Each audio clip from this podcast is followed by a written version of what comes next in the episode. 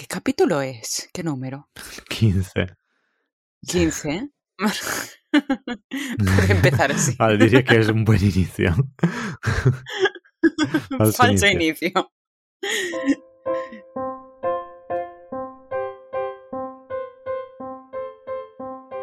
Bienvenidos al Guardabosques. Bienvenidos. Capítulo 15.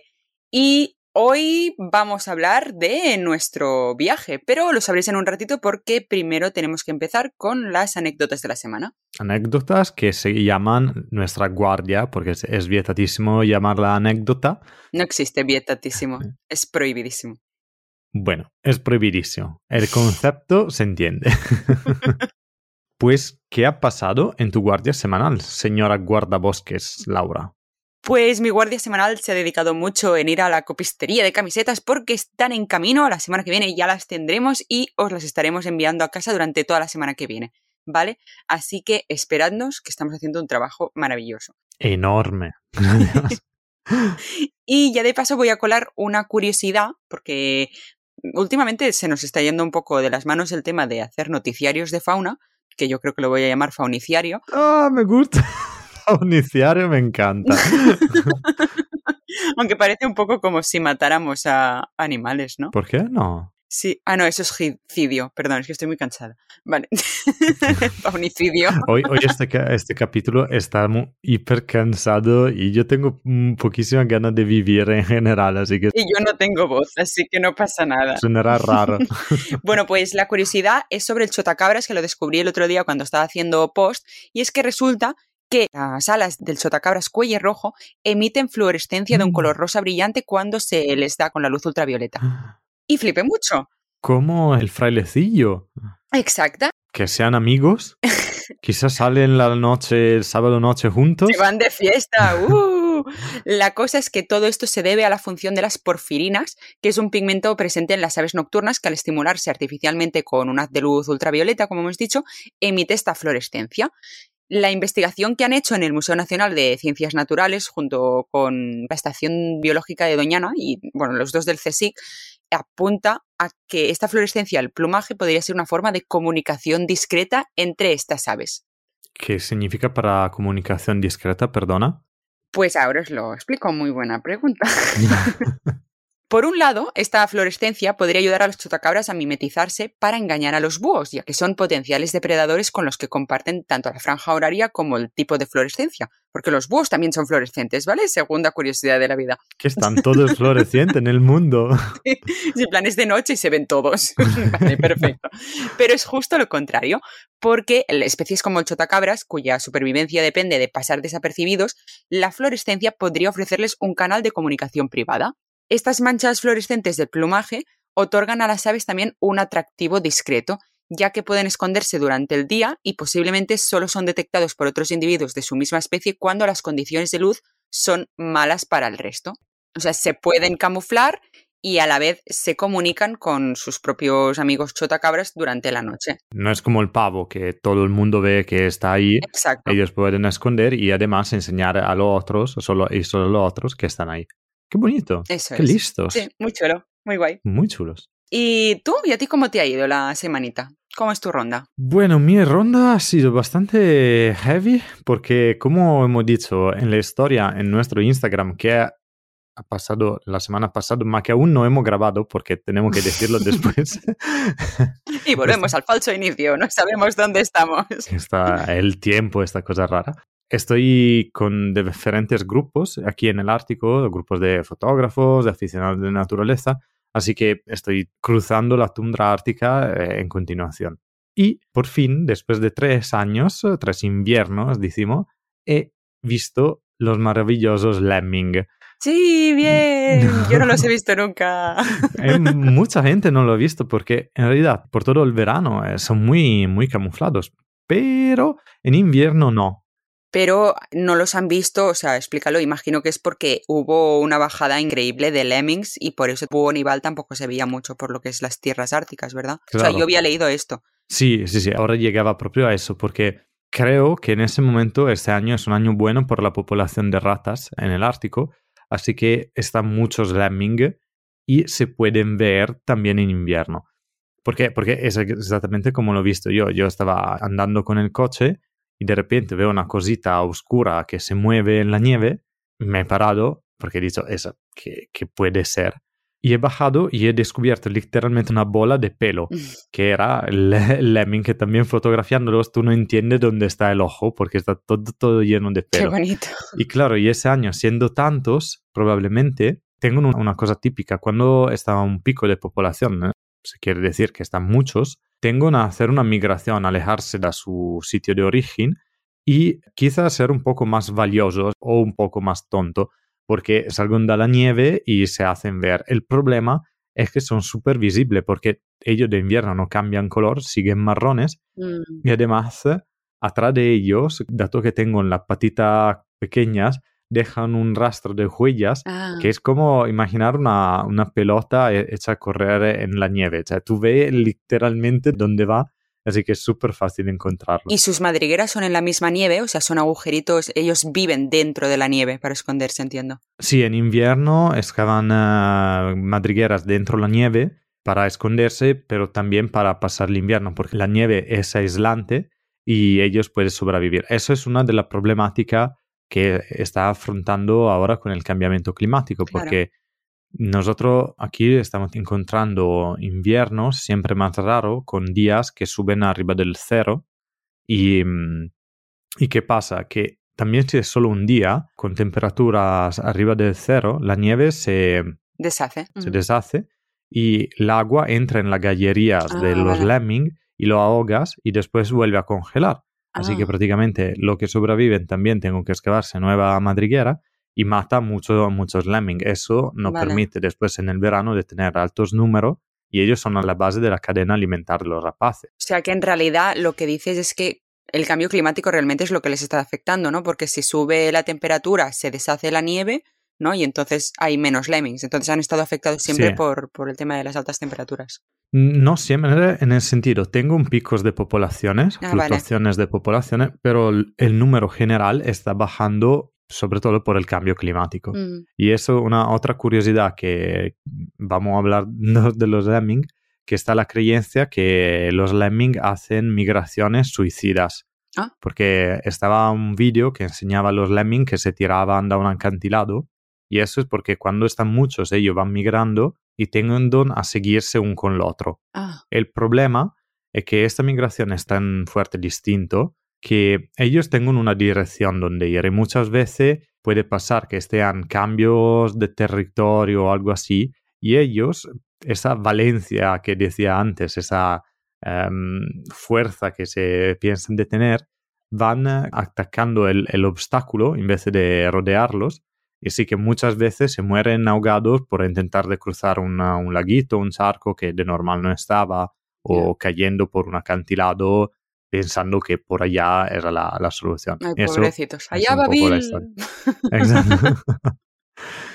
Así que nada, son a la base de la cadena alimenticia por una motivación. Claramente. Pues muy, muy interesante. Y ya que estamos hablando de nieve, pues vamos a darle caña al tema de hoy, que en realidad ya sabéis dónde nos vamos por el título, pero vamos a reintroducirlo en realidad. Mm. Claro, porque en realidad, y Laura quizá no se había dado cuenta, pero exactamente a un mes de cuando estamos grabando ese ¡Hostia, capítulo, es verdad! nos vamos a Svalbard y nos vamos a encontrar de nuevo. Nos queda poquísimo, o sea, nos queda muy Sí. poco. Qué guay. O sea, tengo que comprarme ropa, tengo que correr mucho. Vale. queda un mes. Vale, pues vamos a empezar este capítulo. Va a ser un poco diferente porque nos iremos haciendo preguntas y será como un tipo de guía, ¿no? Un poco de ruta por los pasos que nosotros hemos hecho hasta conseguir tener todo el viaje organizado. Esperamos que sea organizado. Exacto. y quizá os servirá a vosotros porque quizá os damos un poquito de información y también a nosotros para seguir viendo si está todo en orden, ¿vale? Es ahí. Y si nos salen otras cosas en el mientras. Dudas, no, dudas, no, no queremos. Está todo organizado. Pues primera pregunta. ¿Cómo elegimos dónde vamos en nuestros viajes?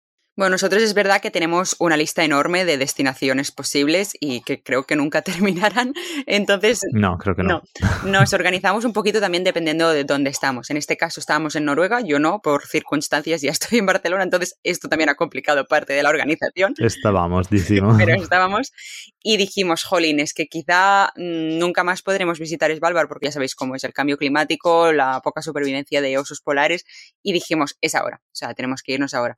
Entonces, en este caso fue un poco por ubicación, en realidad. Sí.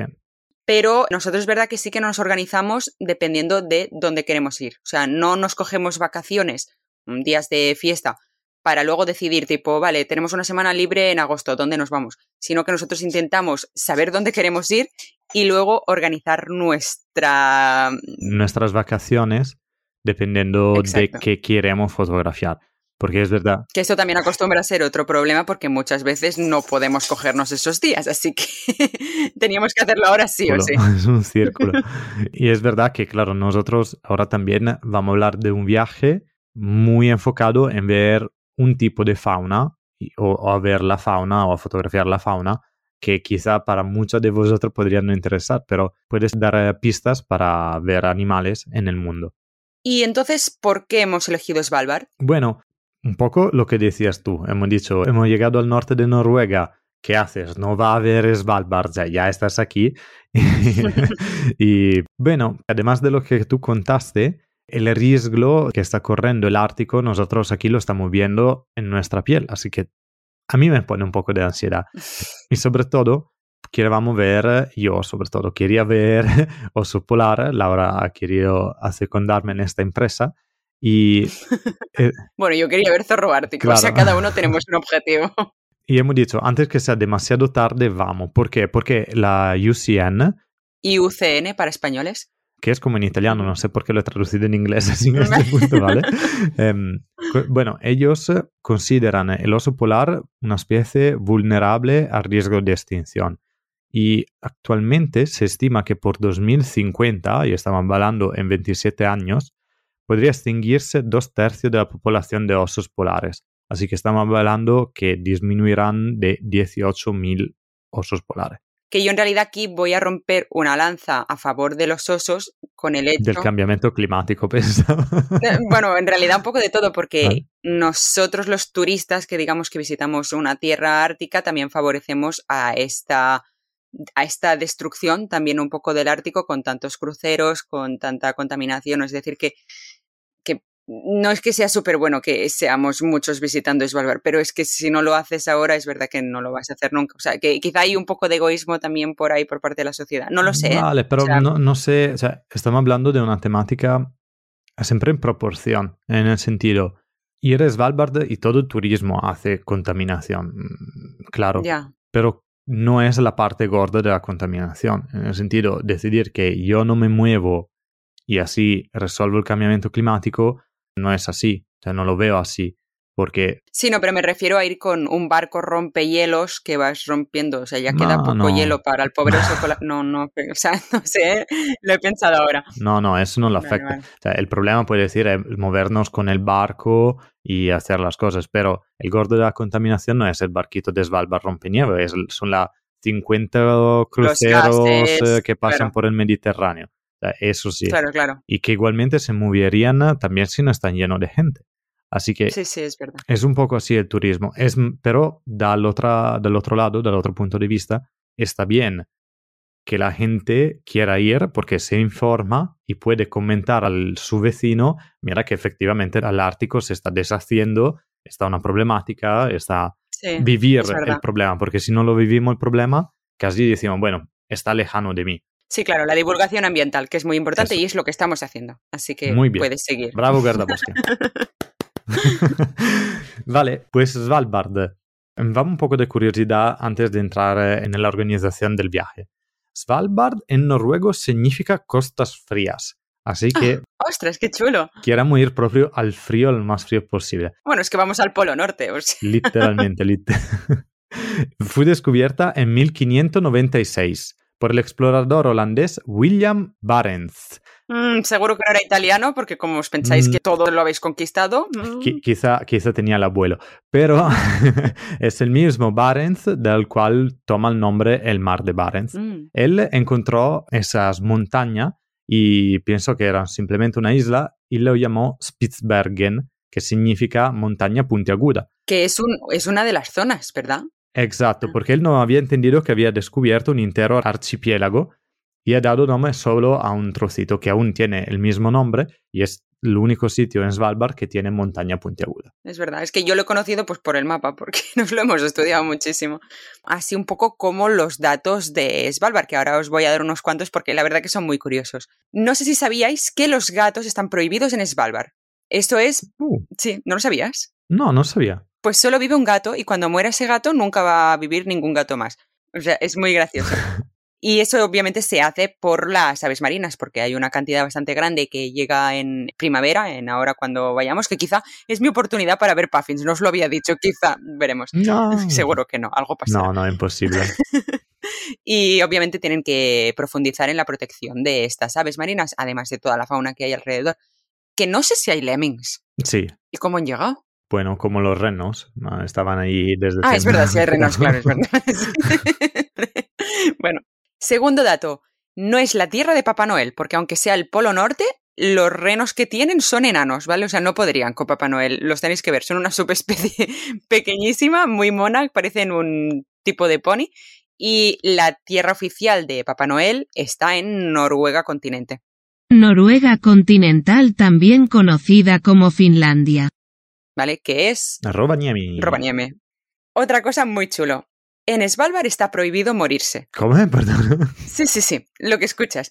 Aquí la gente obviamente también se muere, pero no pueden ser enterradas en las islas debido al permafrost, Ah, ya que este provoca que se preserven los virus y como los cuerpos mm, no se descomponen porque el clima es muy extremo, la gente puede llegar a convivir con esta enfermedad. hostia. Esto provoca que cuando alguien fallece aquí, y esperemos que no seamos nosotros, la opción sea quemarlo y guardarlo en una urna en el cementerio o que la persona que está en sus límites de vida se vaya a pasar sus últimos días a Oslo. Ah, vale, O sea, que muera ya en Noruega Central. vale, vale, Sí. vale. Si no se puede morir, tampoco se puede nacer, ¿vale? en este archipiélago las embarazadas no pueden dar a luz debido a que no hay hospitales, ¿vale? Eso apuntémoslo, ¿vale? hostia, no lo Porque imagino que debe haber una clínica rápida si te, un oso polar te muerde el brazo, pero no puedes Eh, nacer, ¿vale? Expertos en eh, curar mordiscos de osos polares, pero ni idea de cómo arreglar un gripe, tipo. Exacto. La opción es irse unas semanas antes, otra vez, pues lo mismo. Antes de dar a luz, te vas a Noruega y recibir allí la atención médica. Después del parto y traspasadas unas semanas, tanto madre y hijo pueden regresar. Y pueden tener, obviamente, la nacionalidad de Svalbard. Muy bien. El siguiente hecho, que este sí que lo conoces, están cuatro meses a oscuras. En Svalbard es posible que ya al tratarse de las zonas más septentrionales del planeta, las noches como son muy largas y apenas los días existen, están mucho tiempo con una noche perenne. Esto obviamente tú lo has vivido, bueno, lo hemos vivido los dos, pero nosotros lo hemos vivido un mes. Sí, y creo. además ¿verdad? que ellos tengan de verdad la noche eh, también geográfica polar. En el sentido, nosotros hemos tenido un par de horas que era claro, en Svalbard deberías tener propio noche-noche, que todo el día, por lo menos un par de días al año, no ves nada de claro. Exacto. Sí, de hecho, el sol en Svalbard se pone cada año por última vez el 25 de octubre y no lo vuelven a ver hasta pasado cuatro meses, que es el 8 de marzo, que por suerte nosotros ya iremos en estación primavera y de inicio de sol de medianoche, que os lo contaremos más adelante. Otra más. El hielo ocupa un 60% de la superficie. Eso significa que no hay árboles, porque No puedes sobrevivir. Claro. En parte esto se debe a que la luz del sol no impacta en el archipiélago durante estos cuatro meses de oscuridad y esto provoca que el invierno se llegue fácilmente a los menos 40 grados bajo cero. Uy, madre mía. Y en verano no se superen los 10 grados, así que lo pasaremos muy bien. Vale, vale, vale. Muy bien, muy bien, muy bien. Pero por lo menos son 10 grados positivos, así que todo bien. Pues quito el bañador de la maleta. Sí, Entiendo, quítalo, ¿no? Vale. quítalo. Pon un par más de calcetines en su lugar. Luego, también tiene el reservorio de Sevillas. De Sevillas. De Sevilla, todos los sevillanos no pueden morir, tengo que ir a Svalbard.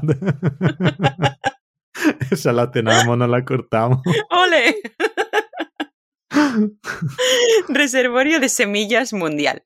Esto se hizo porque la intención, bueno, se llama Global Seed Vault, que es un edificio brutal, así como vertical, ya os mandaremos fotos cuando estemos ahí. Que la intención fue disponer de provisiones para todo el mundo en este almacén en caso de que hubiera una crisis mundial. Y es el único sitio donde, mm, pues si en un futuro se congelan las ensaladas, pues ahí tenéis semillitas de ensalada. ¿Vale? Para que lo sepáis. Decimos que es más, eh, si en un futuro nos bombardamos todos con atómicas, tenemos una reserva ahí para empezar de nuevo la vida. Que yo siempre me he pedido, vale, genial, la tenemos ahí si llegamos al punto de necesitarlo, ¿cómo lo, lo, vamos a coger? Es como buscando a Nemo, ¿no? Cuando están en las bolsitas de plástico todos los... Anda, what? y la última curiosidad, que al final es la que más nos interesa a nosotros, es que hay más osos polares que habitantes humanos. En Svalbard apenas habitan unos 2.500-2.700 habitantes en su territorio de no más de 61.000 kilómetros cuadrados, de los cuales su mayoría viven en Longyearbyen, que es muy difícil que pronunciarlo. Yo no, soluciono aprender, ¿eh? Yo cada vez... ¿Sabes, cómo me, ¿Sabes cómo me lo he aprendido? Porque si lo separas, es como long, ¿Eh? year, o sea, año largo, bye, adiós, en. Y en, pues que en es el final. En. En porque es en inglés. Y es el final, sí. Es que, no, es que es impronunciable. Longyearbyen, pero no sé cómo se pronuncia. Bueno. no así, seguramente. Esta es la ciudad principal y es donde nosotros vamos a vivir y es la conexión entre las islas. Pero según el censo, de estos 2.500 personas que hay aprox, hay 2.000 osos polares, entre 2.000 y 3.000 osos polares. Sí, estaba leyendo que en la Tierra, propio en las islas, están menos osos polares que personas. Ah, Pero si consideras también el hielo alrededor y el mar, claro. Así que sí que llegas a los 3.000 osos polares tranquilamente. No sé si eso aún se considera, o sea, si ha habido un descenso de la población de osos, no tengo ni idea por el tema del cambio climático, pero estos son los datos que hemos encontrado de, de los últimos años. Claro, bueno, creo, creo que seguramente habrá bajado, pero no tanto. Bueno, sí, quizá tenemos un poco más de personas y un poco menos de osos polares, pero si tú te vas a dar un paseo, es más probable que encuentras un oso que una persona, probablemente. Sí. Y si tu intención es lo de hacer ese paseo y encontrar oso polar, ¿cuándo es mejor ir? Es, em, es decir, todo depende de, de qué quieres hacer y de lo que quieres ver. O sea, entre marzo y abril es una de las mejores épocas para ver osos polares utilizando excursiones de moto de nieve y los zorros blancos siguen totalmente blancos o muy blanco. Porque... Bueno, mayo también incluido en realidad. Sí, me decían que a mitad de mayo ya empiezan un poco, muchos empiezan a cambiar, ¿no? Y así que aquí también tengo que pedir gracias oficialmente a Laura porque ella quería ver los zorros árticos negros yo le he mirado con ojitos y le he dicho, por favor, vemos los blancos. Y ella dice, vale. pero, sí, pero, volveremos para ver los negros. Haciendo así, ahora me he comprometido a tener que ir a Islandia un día para ver los negros. que ahí está el morfo azul, o sea que sí, sí, brutal. Y sin embargo, pero es eh, más difícil en esta temporada hacer eh, excursiones en barco, ya que hay mucho hielo en el mar y de normal las excursiones empiezan desde el primer día de mayo. Con lo contrario, otra buena época es desde mayo hasta julio-agosto, cuando no está mucho hielo y se puede ir fácilmente en el barco por archipiélago y mm, encontrar osos polares que ya no tengo mucho hielo donde, donde andar y se, se puede acercar un poco más con los barcos. Esas son un poco las dos temporadas. Todo depende un poco por lo que queréis ver. Bueno, y también está la temporada de antes de marzo, que tendrías un poco bastante de noche polar y podrías ver auroras eh, junto al oso polar. Muy difícil todo, porque también es verdad que hay muy mal tiempo por las brutales tormentas árticas, pero también es parte de la magia. Entonces está la temporada oscuridad que también se puede vivir. Es verdad, es verdad. Yo saliendo de esta no la he ni considerada. pero es verdad. Que al final también depende un poco de para qué vas a Svalbard. Si vas para hacer turismo local con familia, si vas para fotografiar la fauna, si vas mm, para hacerte una idea y volver más tarde, sí, exacto. bueno, hacerte una idea y volver más tarde. Porque eres rico. Claro. Dices, bueno, vale, voy una semanita y el año que viene iré un mes. Pero bueno, que lo que quiero decir es que depende de lo que vas a hacer. Nosotros en nuestro caso vamos a ir a fotografiar y a buscar especies. Tenemos que elegir también lo que queremos que se sume a la fotografía, o sea, los colores del ambiente, el escenario también de pues si hay más hielo o menos, si queremos que esté todo casi despejado y sea hierba, pues iríamos en verano, pero nuestro caso era intentar tener un poco de hielo, un poco de nieve y a la vez tener luz suficiente para también salir por la noche a fotografiar. Entonces, por eso hemos empezado a coger un poco el inicio del sol de medianoche, que es un poco más pronto en Svalbard, comparado con Noruega. Y claro, justo añadiendo, el principio del sol de medianoche está muy bien porque tú tienes esos tramontos muy largos, mientras cuando estás en lleno sol de medianoche, tú tienes sol como al mediodía todo el día, puede ser difícil para la fotografía. Yendo un poco tempranito, tiene por la tarde y noche la luz mejor. Bueno, cambia un poco el tipo de actividades que quieras hacer, que también lo explicaremos un poco más tarde, porque obviamente eh, hay algunas que con el hielo no te dejan, tipo pues kayak o hacer actividades más de aventura, no las puedes hacer en la temporada aún de mayo, porque aún hay un poco, pero de mayo, finales de mayo para adelante, ya sí que las puedes hacer. Pasa lo mismo con decidir si te vas en moto de nieve o te vas en quad. Entonces hay como muchos extras que tienes que acabarlos de decidir tú, dependiendo también de la cantidad de dinero que te quieres gastar o de la estación en la que quieres vivir. Un poco ese es el resumen. Y también el hecho de elegir esta fecha, si tú vienes para ver aves o para ver animales, también tendrás que tener en cuenta la migración. Entonces, porque muchas quizá no habrán llegado o se habrán ido. Pues nosotros tenemos una amiga que también fue en octubre, me parece, que aún no era oscuridad, y claro, no vio muchísimas cosas. Es verdad que tenía muchas más oportunidades de salir porque todos los guías estaban disponibles, porque es la temporada baja de Svalbard. Y tarde o temprano, pues el zorro lo ves con un cambio de pelaje, pero lo ves. Pero, por ejemplo, no había frailecillos o no había algas. Entonces hemos intentado como acumularlo todo en la temporada perfecta junto con el hecho de que no haya mucho turismo, porque es verdad que el turista mm. fuerte, el que paga y hace su viaje guiado, casi todos van en mayo, porque ya se saben que la temporada será perfecta en cuanto a condiciones eh, meteorológicas, a tener la luz suficiente para fotografiar, entonces tienen todos los ideales ahí. Y abril es un poquito más barato, entonces también nos ha ido bien. Eso. en qué fecha vamos nosotros. Nosotros hemos intentado, porque al final estamos intentando sobre la carta, nunca hemos ido, Así que hemos cogido la semana, decimos que es justo al acabar de abril y el empezar de mayo. Exacto. Justo entre los dos días. Y veremos qué tal va. y ya que estabas introduciendo un poco esto, porque todo va en mayo y nosotros vamos un poco más temprano, decimos la diferencia principal de la forma con la cual se va en, en Svalbard para ver la fauna y para fotografiar a osos polares. Están principalmente dos maneras para visitarla. Una es con crucero y el otro es eh, estando en Longyearbyen, que nunca, no como, nunca como consiguiera decir.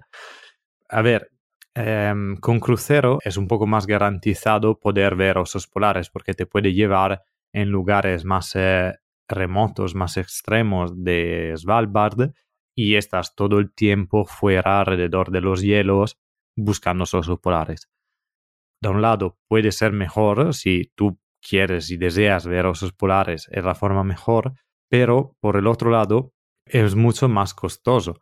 O sea, un crucero de una semana en Svalbard en cabina compartida te va a costar desde 6.000 euros por arriba.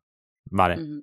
Por el otro lado está el estar en la ciudad donde están muchas actividades y hacer actividades desde tierra, que puede ser salida con perro de trineo, salida con moto de nieve, excursión de cinco horas con barcos pequeñitos, que también puede ir bien, y todo eso con la formación de un grupo de amigos y en habitaciones compartidas permite de hacer un viaje mucho más barato y nosotros lo hemos conseguido a casi la mitad del, menos de la mitad del precio de un crucero. Si funciona muy bien para nosotros, si no funciona ha sido una experiencia maravillosa igualmente. Sí, bueno, y el hecho un poco de ir a la aventura no es tan aventura porque nosotros nos lo hemos organizado muy bien la parte previa. Digamos que casi quizá llevamos más de medio año o, más pensando en ir a Svalbard. O sea, se, se planifica todo con tiempo. Y luego, ya que estamos hablando un poco del tema económico, nosotros lo que nos planificamos es las actividades que hacemos, le hacemos un Excel. Entonces así sabemos todo lo que vamos a pagar, cuánto nos va a salir el viaje en realidad a final de coste, a final de ruta Y también el dividirlo con amigos te ayuda, pues lo que tú has dicho, te ayuda mucho más a que los costes sean un poquito mejor. Es verdad que las excursiones en Svalbard de normal es por persona, o sea, tú si vas en grupo no te reducen para nada. Pero los costes de un gasoil, de un coche, de Del piso. pedir un guía también de un piso exacto, porque nosotros nos alojaremos también en un albergue, pero bueno, también habitación todos juntos, mm, disminuir totalmente el coste. Y entonces eso es lo que un poco os aconsejamos, haceros una tabla de Excel con todos los pasos, con todo lo que queréis hacer y luego si veis que os vais un poco de presupuesto o aún estáis bien, podéis añadir un poquito más, que es lo que nosotros hemos jugado en Mm. lo que hace excursiones. Exacto, nosotros hemos cerrado los ojos en el tema de comfort y hemos dicho, bueno, estoy dispuesto a dormir en un rincón, pero hazme hacer todo lo posible que puedo ahí. Sí, hay que priorizar. Y hablando también del tema de costes, os digo una curiosidad del tema de los vuelos, porque no sé si lo sabéis. Eh, nosotros nos ha pasado mucho que como somos un grupo de cuatro y cada uno llega desde un sitio diferente, un poco, bueno, mm, nosotras tres somos tres y Francesco, Francesco llega desde Noruega, nosotros desde España. Entonces, para cuadrar horarios y todo, eh, nos hemos juntado para elegir qué fecha queríamos irnos. Resulta que el día que nos queríamos ir, los precios no paraban de estar altos, o sea, cada semana lo buscábamos y no, no lo encontrábamos. Entonces nos hemos tenido que ir un día antes de forma en que nos salga más barato el tour, que hace un poco de gracia porque eh, Claro. parece un poco raro, pero es verdad que al final se te aumenta un poco porque es un día extra de dormir y comer, pero en lo que hace a conjunto no pasa nada porque el vuelo nos ha salido bastante bien de precio. Sí. Y eso es lo que quiero contaros, que el martes es el mejor día para comprar vuelos baratos porque se actualizan las bases de datos de precios y durante el transcurso del martes, con el parity pricing, que es lo de que el comprador paga y puede esperar a pagar los bienes importados, bueno, es un poco temas de empresa, de vender, los precios van cambiando y deben ser aprovechados por el mejor postor. Ahí llega vuestro momento de entrar en Sky Scanner o cualquier eh, proveedor de vuelos y entre el martes y el miércoles, sobre todo la noche del martes a miércoles o la, madrugada del miércoles, intentar buscar los vuelos porque bajan bastante de precio. Y nosotros al final lo hicimos así, no nos cambió muchísimo, pero es verdad que hubo una reducción. Eh, todas estas rebajas, en las que algunos asientos tienen un descuento de entre el 15 y el 25%, se lanzan el lunes por la noche y nosotros los recibimos el martes por la mañana. Y tenéis toda esa franja de tiempo para conseguir esta rebaja antes de que expire. ¿Vale? Curiosidad por si estáis montando algo, no solo de Svalbard, sino de cualquier cosa, miradlo el martes por la noche, los precios. El martes por la mañana. No, salen el martes por la mañana, pero durante todo el día se van, o sea, los tenéis disponibles antes de que se Ah, acaben. vale. O sea, la última hora que lo podéis tener disponible es el miércoles muy temprano. O sea, que lo mejor es mirarlo cuando llegáis a casa, pues os lo miráis. Y después de este momentáneo Marketing placement eh, situation. ah, Exacto. una cosa, no estamos. Sky Scanner, por favor, promocionanos, danos vuelos gratis. Lo estaba para decir, no estamos promocionados por Skyscanner, pero si quiere, señora Skyscanner, mm, gracias. Pues, ¿cómo organizamos nuestra ruta para ver fauna? Obviamente tenemos dos targets, que son ah, el oso polar y el zorro ártico. Pero es verdad que en Svalbard están muchos otros animales y mm, muchas veces pasan de no vistos eh, porque la gente va ahí con una tarea. Así que nosotros hemos intentado de hacer actividades tanto con guía de paso, tanto con barco y tanto con moto de nieve y tanto autónomas también para ver un poquito de todo. Porque están dos especies de foca, la foca barbuda y la foca anillada. Están además sus primos, las morsas, que son gigantes, eh, eso, con los dientes enormes. Están los renos de Svalbard, que son muy bonitos porque están ahí separados de los otros renos desde 5.000 años y así que son más bajitos por el fenómeno del aislamiento en una isla. Así que tengo mutaciones como todos los animales en la isla, así que son más pequeñitos, más redonditos y muy, muy graciosos. Y tenemos diferentes especies de ballenas que pueden venir eh, en Svalbard. Se pueden ver jorobadas, beluga, narvales, que son lo que tengo en esa especie de Sí. diente, Unicornios. unicornios del mar, exacto. Pero eso desafortunadamente se pueden ver muchos en la parte más al norte del archipiélago, así que no creo que nosotros conseguiremos verlo con el barco. Se pueden ver también ballenas azul, que es la más grande de las ballenas, y el rorcual común. Y además llega un poco a nuestro campo donde nos sentimos más eh, comfy, más confortables, que son las aves. Y está el señor frailecillo, Sí. de, y Svalbard es el punto más septentrional donde anidan. No será fácil porque por lo que estoy entendiendo, la colonia son muy aislada Sí. desde los pueblos. Yo también lo busqué. sí. Pero están a avistamiento en el mar y creo que quizá también en la tierra. Tendremos que tener un poco de suerte, pero vamos a ver. Pero además está un otro animalito que a mí me encanta y espero mucho de encontrar, que es el mérgulo atlántico, es la más pequeña de la Mm. alcas europea. Es, eh, es el primo pequeño de los frailecillos sin colores, que tiene una cara un poco gordita así, súper bonitos. Está la gaviota de marfil, que como toda la gaviota nadie se la mira, pero está, es muy bonita, toda blanca. Y está la señora perdiz blanca de Svalbard, que, abro paréntesis, antes estaba llevando unos clientes al aeropuerto y mientras salía estaba un árbol lleno de perdiz. Y yo estaba súper ¡Ah, enfadado que no tenía la cámara y nada. He dicho, Oh. oh, maldito, maldito sea. Y nada, curiosidades, la perdiz blanca de Svalbard es el ave más grande que se queda todo el año en Svalbard, invierno, verano compreso, así que son Oh. hiper adaptadas. Y última especie que creo que puede ser muy interesante si conseguimos verla es la Barnaca cari- cariblanca. Vale, Sí. la oca, ¿no es? Eh, Esto, He sí. dicho correcto, Barnaca, Barnacla Barnacla caril blanca. esa. que es muy bonita esa, sobre todo porque son los peores padres en el mundo de los aves, porque ellas anidan en la esquina de los acantilados. Ostras, Y cuando nacen las crías, las empujan. La cría tienen que tirarse Mm, Y se matan. y hacen, están esos vídeos tremendos, sí, que caen. Muchas no se matan, pero alguien eh, sí, porque los padres se quedan en el mar y dicen, anda, anda. y a ellos eh, les falta solo que tirarse y uff, es muy heavy eso. Esas son un poco las otras especies que podemos ver un poco aquí. Y para descubrir dónde las encontramos, hacemos muchísima búsqueda por Internet, que es un poco la parte bibliográfica que hemos hecho.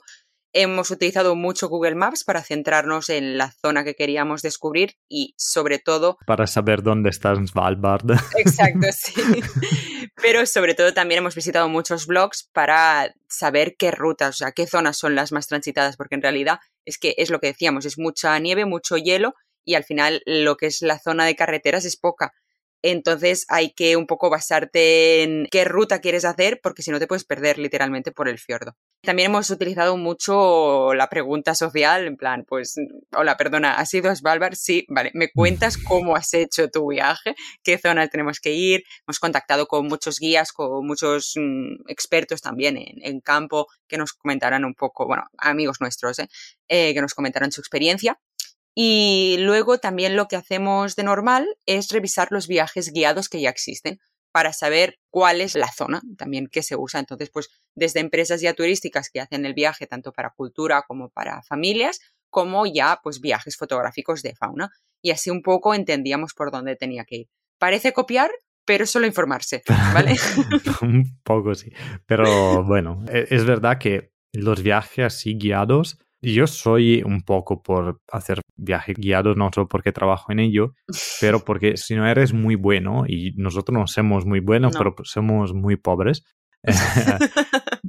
la guía sabe dónde mirar. Eh, Claro. es, es algo, tú puedes saber, ok, en esa collina están eh, las perdices blancas claro. pero si no sabe un poco, no estás acostumbrado a buscar perdices blancas o no sabe dónde mirar en esa collina, no es algo de fácil. Puedes perderte un día entero y con un guía en 10 minutos lo haces. Y también es verdad que nosotros hemos trabajado mucho en el campo ártico, entonces un poco la tundra y la zona, no es Svalbard en realidad, pero nos conocemos ya las especies y por dónde se mueven. Entonces, quizás un poco más fácil para nosotros que irnos a África, que desconocemos totalmente el territorio. Claro, Entonces sí que yo también lo considero totalmente que si puedes ir con guía y tienes que pagar un poco más, o sea, es que es esa la información que te aporta el guía, de saber encontrarte las cosas.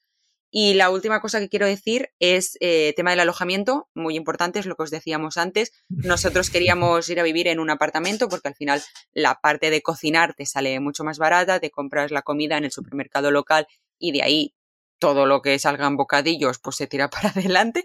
Pero mm, tuvimos un follón porque, bueno, reduciendo la información. La chica que nos lo alquilaba al final no nos lo alquiló, así que nos quedamos sin nada. Y a última hora... Ha un momento de pánico. Sí, mucho. Y a última hora tuvimos que buscar apartamentos, habíamos encontrado también un hotel, pero justo es el momento en que creo que todo el mundo también empezaba a decidir, pues yo también hago como Francesco y Laura y voy a ir en la época de abril, que aún no es tan caro. Se nos acababa todo y vimos por Booking, pues también Booking, por favor, promocionanos, eh, vimos una guest house y cuando quisimos coger la habitación también estaba cogida, o sea, fue un caos total. Así que acabamos enviando emails directamente al local y nos dijeron que tenían una habitación mm, guardada, mm, pues creo que por emergencias, que nosotros también en nuestro hostal es verdad que lo hacíamos, por si pasaba cualquier cosa teníamos un par guardadas y en este caso, pues por suerte nos la dieron a nosotros por contactar privadamente. Así que si os pasa, acosad al proveedor de hoteles, porque directamente, no a Booking, sino directamente al hostal en sí, porque a veces guardan habitaciones de emergencia y les sale también a ellos rentable poder alquilároslas. Es que sí, que al final ha sido muy bueno porque efectivamente Laura la ha intentado a la última, dice, probamos a contactarla porque... Sí, a mí se me da muy bien acosar, entonces. es verdad, es verdad, no, no hacer eh, cabrear Laura porque no sabéis lo que podréis tener entre las manos. Pero eh, la cosa es que sí, fue de verdad súper súper agobiante este día porque teníamos este piso muy chulo y nos dijeron no, nada. Así que hemos encontrado el otro y estábamos para comprarlo y, y tipo al mediodía hemos dicho, no, bueno, lo compro yo por la mm. tarde y desapareció. Fue una noche muy heavy. Al final eh, lo hemos conseguido por suerte. Y ya que habíamos hablado de rutas para ver fauna, quizá también podemos comentar que el turismo local también existe, es decir, que no todo tiene que ser animales. Sí, además de la banca esta de los semillas, están muchas eh, ciudades abandonadas, están como cinco o seis ciudades abandonadas y una, la más famosa de ellas es Pirámide, es una ciudad rusa fundada para crear una mina en Svalbard, así que era una ciudad minera, y ahora está totalmente abandonada. Y tiene su nombre desde la montaña a forma de pirámide que está ahí atrás. Y sabemos todas esas cosas porque nos han dicho que ahí es un sitio bueno donde ver eh, zorros árticos. Pero ¿cuál es el problema? Que siendo en el norte del fiordo, mm. está muy helado la bahía donde está ella adentro Así que se puede llegar solo con un rompihielo que empieza a hacer las rutas desde mitad de mayo. Así que nosotros no creo conseguiremos ir a ver eh, pirámides.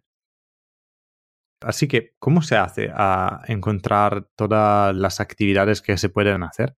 En este caso, nosotros lo que utilizamos mucho fue preguntar a muchos perfiles de Instagram y hacernos una lista de las empresas que mayoritariamente nos interesaban porque hacían estas rutas contactar con todas, obviamente saber precios y saber por qué zonas se movían y si iban a por fauna, que también eso es muy importante buscarlo porque muchas en realidad solo lo que te hacen es pues la ronda, ver paisajes y sí que hay muchas enfocadas un poco más caras claramente porque van a por el oso polar o a por la morsa. Entonces, muchísima información, o sea, hacer otra vez muchísima bibliografía, hacerte listas de qué empresas eran las más interesantes, con más estrellas y más bien valoradas por nuestros compañeros y a partir de ahí, pues ya ver en sus webs qué ofrecían. Es claro que esa es una de las partes importantes porque una cosa es simplemente querer ver el oso polar, otra cosa es fotografiarla. Si quieres fotografiar los animalitos, tienes que especificarlo a la gente con lo cual vas. Que de hecho, te hago un apunto por nuestro viaje de verdad. Yo casi algunas semanas antes escribiría a las compañías con las cuales hemos ido diciendo, mira, nosotros en ese viaje de ese día, estamos casi solo nosotros porque estamos en cuatro, queremos fotografiar, lo que nos interesa es fotografiar, así que enfocar propio la, la cosa, la fotografía. Y también es verdad que tenéis que tener en cuenta los horarios, porque cada actividad acaba una hora. Por ejemplo, nosotros en este caso eh, nos pasó que tenemos un barco que termina la excursión a las 11 de la noche y luego nos quedará poco tiempo para organizarnos de comer o lo que sea, porque a las 12 a medianoche nos queríamos hacer una excursión nocturna para ir a buscar zorros andando con el guía. Entonces eh, tenéis que ir con mucho cuidado que no se os solapen los horarios, tenerlo todo muy cuadrado. Es verdad que nosotros somos un poco frikis y nos hemos hecho pues casi una tabla extra, además del Excel, para saber los horarios de las actividades, cuando entra una, cuando empieza la otra. Sí, o sea, parecía un, un, juego de tácticas para no para cuadrarlo todo bien. Tenemos un, un huequito aquí, ¿qué vamos a hacer? Sí, ¿qué hacemos? Bueno, de hecho los tenemos ya guardados porque hemos alquilado un coche Sí. también para nosotros, para los ratos muertos salir con coche. Así que hemos descubierto después que ya un poco sabíamos, tú puedes salir con el coche, pero si sales fuera del pueblo tienes que ser armado. ¿Por qué? Porque los osos polares son bastante agresivos en el sentido que no tengo miedo al hombre y te ven un poco como un bocadillo andando, si quieren, si tengo hambre. Saben que no es muy rentable cazar hombre, pero podría pasar. Así que, ¿cómo funciona? Puede alquilar arma de fuego como si fuera raqueta en la tienda de deporte del pueblo, pero sin embargo necesitas algunos papeles para poderlo hacer. En primer lugar, necesita una licencia de arma de fuego o una declaración de habilidades para usar armas de fuego reconocidas. Que pueden ser de tu propio país. De tu propio país, sí. Entre las dos, eh, mejor la licencia de arma de fuego, porque sabe que es eh, reconocido a nivel estatal. Y también una declaración de buena conducta de la policía, siempre de nuestro mismo país. Con esos documentos puede rellenar un formulario que se puede encontrar en los sitios web institucionales del gobierno de Svalbard. Querría decir que es bastante fácil encontrarlos, pero no tanto, porque muchas veces está en noruego y tiene que traducir, y es un poco complejo, pero con Google Translate se maneja. Hecho eso, el pedido, después de cinco semanas, más o menos, debería recibir un otro documento al cual tú, entregando este documento más los otros que ya te habías preparado, te dan el arma de fuego en Svalbard. Fácil, parece, ¿no? Bueno, fácil si tienes una licencia de arma. Si no la tienes como nosotros, O te la sacas un mes antes, corres mucho y te vas a una armería y te haces las prácticas, pero no era el caso. ahí ha entrado un poco mi vena italiana, tengo que decirlo quizá, porque quizá los españoles seis más buenos, Sí, claro. pero yo he empezado a mirar cosas en la tabla de armas que puedes alquilar, estaba la pistola de bengalas, ¿vale? Así que he pedido al señor que alquila las cosas, le dicho, bueno, señor, si me para la policía con una pistola de bengala, ¿estoy fuera de la ley? Y él me ha dicho, no, o sea, tú ya con una pistola de bengala puedes salir del pueblo. ¿Cuál es el problema? Que un oso polar le da un poco igual la pistola de bengala, porque si te quiere comer y viene en dirección tuya solo con la intención de comerte y no con la intención de ver qué está pasando, si tú le para un bengala, él se, asusta un segundito, pero sigue viniendo a ti. Te hace falta una escopeta proprio por eso, porque podría llegar al punto que tienes que matarlo. Y así que le he dicho, vale, muy bien, así que entendido.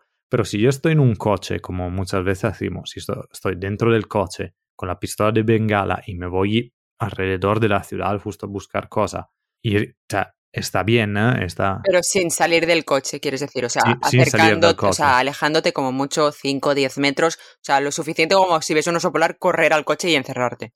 y irte. Si pasa eso, o sea, si hago eso, puede estar bien. La, la respuesta me ha hecho mucho reír porque me ha dicho, bueno, si tú estás en un coche, pero si te se rompe el coche, tienes que salir del coche y andar y llega el oso polar y te quiere comer, no estás al seguro. Y pero él también ha admitido, es una opción muy improbable que pase todo eso junto. Un momento, que me está llamando Adri. Creo que es Jordina. Hola, Hola? hola. Jordina el sortint en un podcast. Què? Que, que estem gravant. que està sortint en un Com podcast ara mateix. Ah, que guai! Perdó. sorry. Invitada especial que ninguno sabía, Jordina, en el podcast de Guardabosque, capítulo 15. El teu graven el de... El de Svalbard. El del... Sí, aquest. Ai, que guai. 346 minutos más tarde. Vale, pues Pues guapíssima, un res, petonet. Ens veiem demà. Molt bé. Adéu. Adeu. Intervención Jordina. La voy a poner, ¿eh? Un poco. Vale, ¿dónde estábamos? Nada, así que es un caso un poco límite, o sea, es muy raro que te pase eso. Además del hecho de que no planeamos super alejarnos claro. de la zona de la ciudad donde habrá cobertura. Claro, o sea que no debería pasar En nada el de sentido, eso. yo me quedo ahí hasta que llegue alguien, por lo menos llamo hasta que alguien venga, así que nada. Claro, claro, no. Del coche no, No, se no. sale. Del coche se ponen provisiones dentro del coche para mucho rato. Mucha Claro. agua y muchas patatas. Y todo bien. Claro. Nosotros vamos a hacerlo así. De. Como antes, si sale bien y nos veis en mayo, ha ido bien. Si nos sale bien, sabéis qué no hacer en Svalbard. Sí, porque al final si un oso polar te ataca y tú, o sea, tuviéramos una escopeta para matarlo, también hay que decir que hay repercusiones, que no se puede matar a un oso polar así porque sí, porque te da miedo y Claro, ves que está viniendo hacia ti. O sea, claro. es como el momento máximo y no sé muy bien, no sé si tú las sabes. A ver, yo había un poco entendido que tú no puedes dispararle si empieza a venirte en tu dirección. Tiene que Claro. disparar al aire como dar un golpe de aviso. Creo hasta tipo puedes herirlo después, pero si llega a ti, o sea, que- claro que tienes que matarlo, pero creo que tienes que demostrar que tu vida estaba efectivamente en peligro. No puedes dispararle porque está a 5 metros y está pasando. Exacto. Claro, estamos hablando de un animal protegido, por lo tanto, y vulnerable a todo. Claro, Así que obviamente tiene que haber una causa. claro.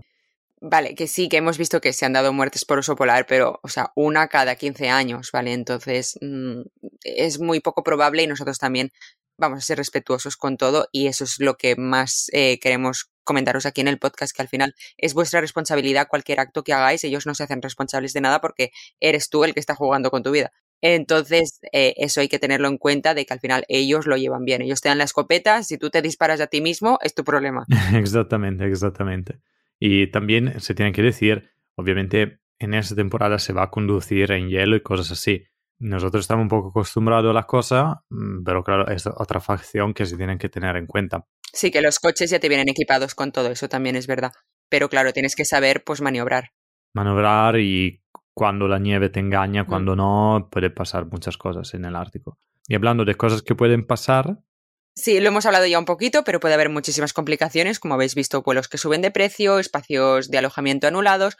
Eh, también tenéis que tener en cuenta las comidas, de, pues yo que sé, quizá te pilla una tormenta, entonces siempre llevar encima comida o provisiones por si acaso.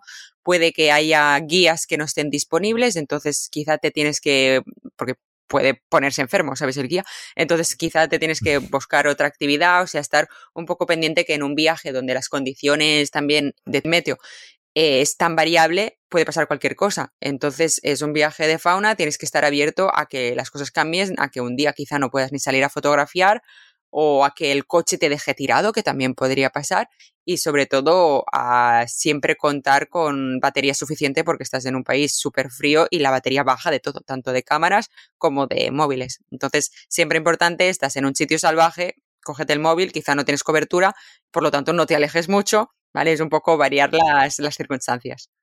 Y ser flexible, sobre todo, creo yo. sí. sí, sí, ab- absolutamente. Y a eso, cuando hablamos de materiales que necesito, ¿cuáles son las cosas más importantes que deberíamos recordar para este viaje de llevarse? Yo lo que no sabía y qué suerte hemos preparado este capítulo porque arriesgaba a fallarlo es que Svalbard se encuentra fuera de la zona Schengen y por lo tanto los viajeros sin pasaporte noruego tengan que llevar su propio pasaporte. Así Mm. que hace falta un pasaporte europeo para ir en Svalbard y si lo tengo que visitar extranjero, a gente fuera de Europa, hace falta un visto Schengen porque también si Svalbard tiene reglamentos raros en tema de comunidades, así que no hace falta una visa para irla a ver, pero sí que para ir a, Noruega te hace falta una visa, así que si tienes que visitarlo desde fuera de Europa, te hace falta una visa. Y, tenerlo siempre con vosotros, porque proprio por esa regla un poco rara, si te paran, hace falta tener el pasaporte con tú mismo. Vale. Bueno, otra cosa muy importante es que al final tú, cuando ya tienes todo el viaje pagado, organizado, no ha acabado todo ahí, porque te estás yendo a unas tierras frías que quizá tú no has visitado en tu vida, un sitio tan, tan congelado. Entonces hablamos de la ropa, de todo el material que te tiene que mantenerte cómodo y calentito.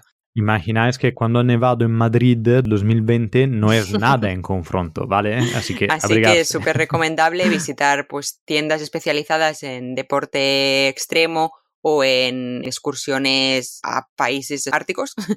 Una cosa importante, más que deportes extremos, visitar tiendas que tengan material para viajes, porque muchas veces la ropa técnica está hecha para actividades. En el sentido, la ropa para tenerte calentado cuando haces esquí es para que tú te muevas. Si tú haces un viaje en moto de nieve que estás parado todo el tiempo, ese material técnico no te hace falta casi de nada. Así que lo mejor es ropa de lana Lana merino. sobre todo, y ropa especializada a climas frío para casi vivir en climas frío. He visto ahora una chaqueta muy bonita de la Columbia, me parece. Sí.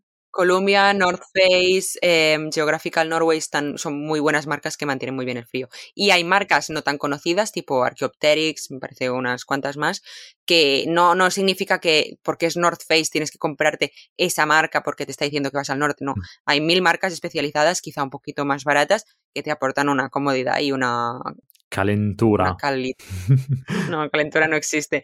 Una buena temperatura corporal que, que están muy bien. Entonces, investigad mucho sobre marcas. Ya. Yo, yo ve digo, proprio porque he conocido esta semana a Sagri y Diego, que nunca había conocido, son personas maravillosas que he saludado hoy antes, eran los tíos que he llevado al aeropuerto. Ellos han encontrado una chaqueta de la Columbia, me parece, Ujú. que está muy, muy buena, efectivamente. Yo también la he mirada y está un poco alta de precio, pero ellos me comentaban que la han encontrado en el periodo de rebaja y está genial. Tiene de verdad súper, súper consejada. Y también Así importante, que hasta luego, Sagri y Diego, mm, ha estado un placer. y hablamos también pues del material de guantes de, y sobre todo de pies, o sea, de unas buenas botas, porque te estás yendo también a una zona con, con hielo, comprarte unos crampones también, por si acaso hay en esa temporada que podría pasar. Y además de todo el tema de la ropa y de estar cómodo, también eh, tener datos suficientes en el móvil. O sea, creo que es bastante importante que si no tienes internet vas un poco jodido, tanto por ubicación como por si Claro. te ocurre cualquier cosa. O sea, siempre tener batería suficiente, como hemos dicho. Cuando se, se mueve, puede ser bueno tener el móvil en modalidad avión. Eso Mm. gasta mucho menos la batería, pero cuando te hace falta, puedes rápidamente tenerlo activo. Y en realidad poquita cosa más, depende ya de cómo te organices el viaje. Nosotros, pues claro, una buena cámara. Yo, por ejemplo, me estoy cambiando de equipo, así que será un momento para probar muchísimas fotos ahí. Bueno, ¿y qué equipo te has cogido? ¿A cuál te has enamorado? Bueno, estoy en ello, pero me estoy enamorando bastante de Fujifilm, Mm. así que muchas gracias por cederme material porque será una prueba muy, muy importante. Y nada, y también hablamos de prismáticos, todos esos que sean pajareros y que no les vaya tanto el tema de fotografiar. Tened unos buenos prismáticos porque te estás yendo a un sitio brutal, entonces no es momento de pensar en comprarte unos malos. Sí que no merece en un viaje tanto de gasto ahorrar 200 euros para comprar un prismático que después eh, te va a hacer una experiencia peor. Eso es nuestro punto de vista. Pero ya habiéndolo probado muchas veces, Sí, que es un punto de vista totalmente certero porque, y lo mismo pasará con la ropa, no te compres algo malo, cómprate algo bueno que te va a servir quizá para cuando Mm. un día te vayas a Canadá, ¿sabes? Ya no, no que vayas Claro. a cambiar mucho de talla, bueno, quién sabe, pero es también decir que, que apunto, es opinión de dos tíos que tengo en muy mala gestión de sus finanzas. Quizá no es la mejor de los consejos. sí, pero hemos decidido empezar 2023 haciendo cambios gordos en esto y comprándonos cosas de verdad que Mm. solo tengamos que comprar Sí, una vez sí. y que nos sirvan para toda la vida. En este caso, creo que es muy importante. Y mm, otra cosa más que yo quiero aconsejar a todos los que van en el Ártico en un clima frío, parece que no, pero esas bolsitas que calientan que encontráis en la Decathlon, Son una maravilla, son, son vuestra salvación, sí. sí, sí, sí, funcionan muchísimo, son bastante baratas, son baratas Sí. en el sentido de compras un par de cajas y de verdad me pueden salvar la vida porque pasarlo mal con el frío es un segundo. Y esas cosas, junto a calcetinas o guantes de lana y todo lo que sea, hace de verdad la diferencia en el frío. Sobre todo manos y pies son lo que más vais a sufrir con el frío. Y esas cositas pequeñas van muy bien. He visto también los eléctricos. Bueno, de hecho, yo iré, yo iré eléctrica durante todo el camino, porque Francesco me regaló todo un set de chaleco y de pantalones, todos con batería, que lo probaremos allí, que en realidad lo debería haber probado en casa, pero es que hace mucho calor en Barcelona. Esperamos que funcione. Y bueno, ya os diremos qué tal ha funcionado. Yo, yo entendía también propio eso, están como roquitas de plástico Ah, que hacen la misma función de lo calientas manos, pero lo he visto en acción, Mm. funciona muy bien, es verdad, pero he visto también la otra cara que tú vas con un par de esos, porque te hace falta solo un par, y el chico que lo tenía conmigo, y le cayó uno del bolsillo, lo ha perdido, y teniéndole solo un par, se me quedé con Mm. uno. Y es verdad que si, eso puede pasarte, y si tú pierdes uno de los otros, vale, ne tiene otros de recaudo. Si tú vas solo con esos eléctricos, el riesgo que lo pierdas eh, o y entre agua o lo que sea y no lo tienes más. Así que yo sigo aconsejando lo de usa y tira, que funcionan mejor y te dan más seguridad. Y ya para terminar, creo que podemos pedir un poco recomendaciones, ¿no? Ya, porque plot twist, este en realidad no es un capítulo para enseñarle a viajar en Svalbard, sino un capítulo donde nosotros le pedimos a vosotros y a todo lo que podéis llegar a, a pedírselo, si tenéis consejo para ir a Svalbard, guías, contactos de personas de ahí o contactos de gente que ha ido, que nos puede ayudar a ver animalitos y besaremos eternamente gratos nosotros y todos los guardabosques del mundo. No sé quién son, pero están ahí, están ahí y me agradecerían. Así que nada. Sí, agradeceríamos muchísimo si nos dais alguna recomendación, quizás si habéis viajado allí o algún clima también mucho más frío de lo que estamos acostumbrados, o si tenéis algún conocido ahí, nos iría perfecto tener su teléfono. Exacto. Saber todas las informaciones a nosotros va siempre bien, nunca se acaba de aprender y vale, queremos ver animalitos, así que si tenéis consejos, darnos pista, por favor y de verdad. Esperamos que os haya gustado el capítulo, que si tenéis cualquier duda también contactéis con nosotros, que estaremos encantados de hablar con vosotros y de charlar un poquito sobre estos climas súper extremos. Y deseando suerte, ¿vale? Para el viaje, ya os contaremos qué tal ha ido. Aún nos queda un mes, pero también estamos planeando hacer un capítulo post-Svalbard. Así que... sí, sí, estaremos los si estamos dos vivos. aún. Pues nada, chicos, encantado de encontrarme de nuevo en nuestra cabaña virtual del guardabosque. Un saludo, un abrazo. Chao a todos. Hasta la próxima.